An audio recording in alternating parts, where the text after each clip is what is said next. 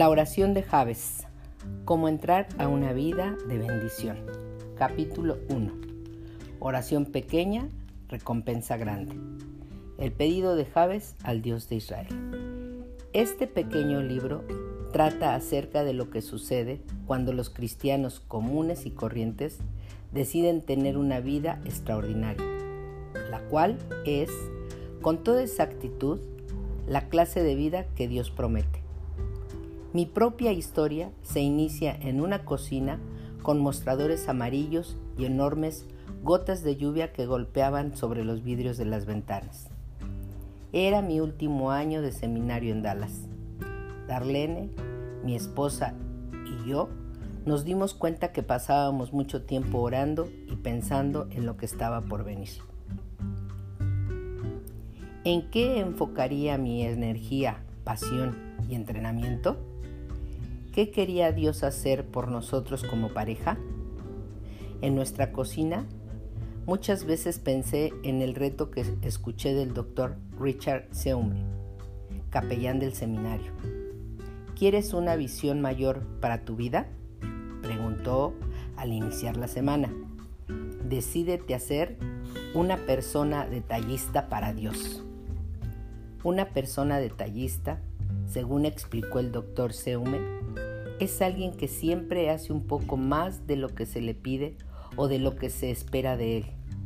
Por ejemplo, en el negocio de muebles, el detallista da los toques finales a la mercancía, pues con toda paciencia y buen gusto aplica los adornos adicionales que son un sello de calidad y valor. El doctor Seume utilizó como texto para su desafío la más breve de las biografías que aparecen en la Biblia. Y Jabes fue más ilustre que sus hermanos. Primero de Crónicas, capítulo 4, verso 9. Jabes quiso hacer más y más para Dios. Y como descubrimos al final del versículo 10, Dios le concedió su petición. Allí termina el versículo. Ese es el final del relato bíblico. Señor, creo que quiero ser detallista para ti. Oré mientras miraba por la ventana la ruidosa lluvia de primavera. Pero estaba confundido. ¿Qué hizo exactamente Javes para sobresalir? ¿Por qué contestó Dios su oración? Me preguntaba. Y en cuanto a ello, ¿por qué Dios permitió que se incluyera la breve reseña de Javes en la Biblia? Quizá eran las gotas de lluvia que resbalaban por la ventana. De repente, mis pensamientos se deslizaron más allá del versículo 9. Tomé la Biblia y leí el versículo 10, la oración de Javes. Algo en esta súplica explicaría el misterio. Tenía que ser. Alcancé una silla hasta el mostrador amarillo. Me incliné sobre la Biblia y leí esa oración una y otra vez. Indagué y escudriñé con todo mi corazón por el futuro que Dios tenía para alguien tan común como yo. La mañana siguiente hice la oración de Javes, palabra por palabra, y la próxima, y la siguiente. Después de 30 años no me he detenido. Si usted me pregunta qué palabras, aparte de la oración de salvación, han revolucionado mi vida y mi ministerio al máximo, le diría el clamor de ese detallista que se llamaba Javes, y a quien todavía se le recuerda no por lo que hizo, sino por lo que oró y por lo que aconteció luego. En las páginas de este libro quiero presentarle las sorprendentes verdades que se encuentran en la oración de Javes para bendecirlo y prepararlo al fin de que espere las maravillosas respuestas como una parte regular de la existencia de su vida. ¿Cómo sé que le producirá un impacto significativo? Por experiencia propia y por el testimonio de centenares de cristianos alrededor del mundo con quienes he compartido estos principios. Pero algo mucho más importante, porque la oración de Javes destila la voluntad poderosa de Dios para su futuro. Por último, porque revela que nuestro Padre anhela darle mucho más de lo que usted nunca pensó pedir. Simplemente pregúntele al hombre que no tenía futuro. El prodigio de la genealogía. Alguien dijo una vez que en realidad hay muy poca diferencia entre las personas, pero que esa pequeña discrepancia hace una gran diferencia. En el Antiguo Testamento, Javes no se levanta como un Moisés o un David, ni tampoco ilustra el libro de los hechos de los apóstoles, como aquellos cristianos primitivos que transformaron al mundo entero. Pero una cosa sí es segura, la pequeña diferencia en su vida hizo toda la diferencia. Usted podría pensar en él como el prodigio de la genealogía o el pequeño gran hombre de la Biblia y lo hallará oculto en la sección menos leída de uno de los libros menos leídos de la Biblia.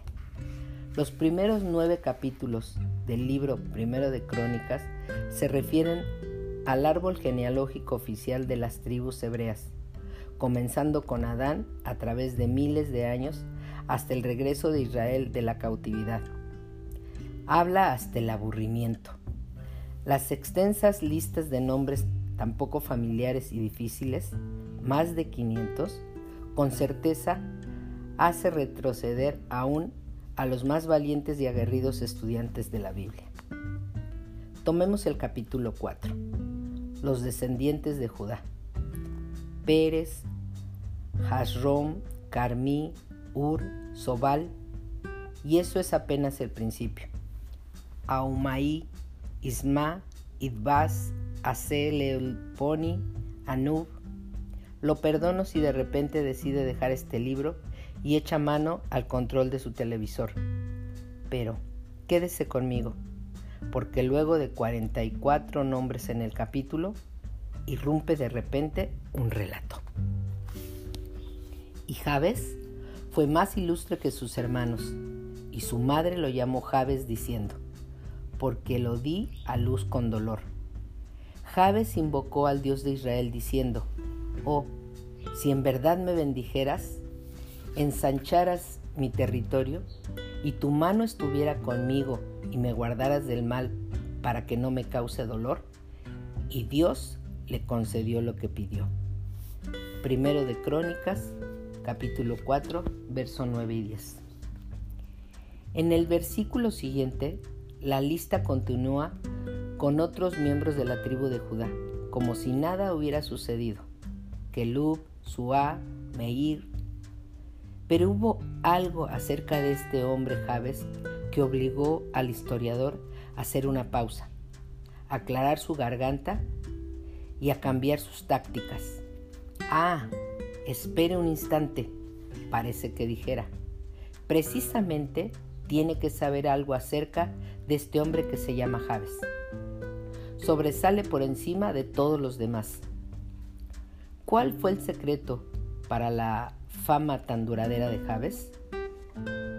Puede escudriñar la Biblia de comienzo a fin, como lo hice, y no va a encontrar ninguna información más, aparte de la que tenemos en estos dos breves versículos. Las cosas comenzaron muy mal para una persona de la que nadie había oído antes pronunció una oración muy poco común de cuatro pequeñas frases. Todo terminó extraordinariamente bien. Con toda claridad el resultado se puede rastrear desde su oración. Algo acerca de la petición de Javes a Dios, directa y sencilla, cambió su vida y dejó una marca permanente en los libros de la historia de Israel. Bendíceme y ensancha mi territorio ayúdame y líbrame del mal, para que no padezca aflicción. A primera vista, las cuatro peticiones pueden parecer no sinceras, sensibles y hasta nobles, aunque no son muy sobresalientes. Pero justo debajo de cada una yace un gran principio capaz de romper los paradigmas, que se supone de modo exacto a la forma en que usted y yo pensamos casi siempre. En las próximas páginas quiero demostrar cuán dramáticamente cada una de las peticiones de Javes pueden producir algo en verdad milagroso en su vida. Viva más allá de los límites. ¿Cuándo fue la última vez que Dios obró a través de usted en tal forma que supo, sin duda alguna, que fue Él quien lo hizo? En efecto, ¿cuándo fue la última vez que vio suceder milagros en forma regular en su vida? Si ustedes, como casi todos los creyentes que conozco, no sabría cómo pedir para tener esa clase de experiencia, incluso si debería hacerlo. Lo que tengo que decir ha preparado vidas para la obra poderosa de Dios durante muchos años. Hace poco fui a Dallas a enseñar sobre la bendición de Javes a una audiencia de 9.000 personas. Después de almorzar, un hombre me dijo, Bruce, le he oído predicar el mensaje de Javes hace 15 años y desde entonces no he dejado de hacer esa oración. El cambio fue tan radical que simplemente nunca he podido dejar de decirla. Otro amigo, sentado al otro lado de la mesa, se mostró de acuerdo. Él dijo que ha estado orando la pequeña oración de Javes por 10 años con resultados semejantes. El hombre que estaba a su lado, un cardiocirujano de Indianápolis, mencionó que desde hacía cinco años la estaba repitiendo. Así que les dije, amigos, he hecho la oración de Javes más de la mitad de mi vida. Creo que usted lee este libro porque comparte mi deseo de tener una vida que honre más a Dios. No es que usted quiera que los demás alcancen menos, pero solo quedará satisfecho si recibe la más completa bendición de Dios. Cuando esté ante Él para rendir cuentas, su anhelo más profundo será oír, bien hecho. Amigo, en verdad, Dios tiene bendiciones que usted no ha reclamado que esperan por usted. Sé que parece imposible, y quizás vergonzosamente sospechoso en nuestra cultura de autocomplacencia. Pero ese mismo cambio, su deseo por la plenitud de Dios, es la voluntad amorosa del Señor que Él siempre ha tenido para su vida. Y con un puñado de compromisos clave por su parte, puede seguir desde este mismo día en adelante con la confianza y la esperanza de que nuestro Padre Celestial hará que se cumplan en usted. Piénselo de esta manera. En vez de estar a la orilla del río y cada día pedir un vaso de agua para sobrevivir, haga algo imperensable. Tome esa pequeña oración con la recompensa grande y salte dentro del río. En ese momento comenzará a dejar que las corrientes amorosas de la gracia y el poder de Dios lo lleven adelante. El grandioso plan de Dios para usted le rodeará y le transportará a la vida profundamente importante y satisfactoria que le tiene prometida. Si eso es lo que usted quiere, por favor, continúe leyendo.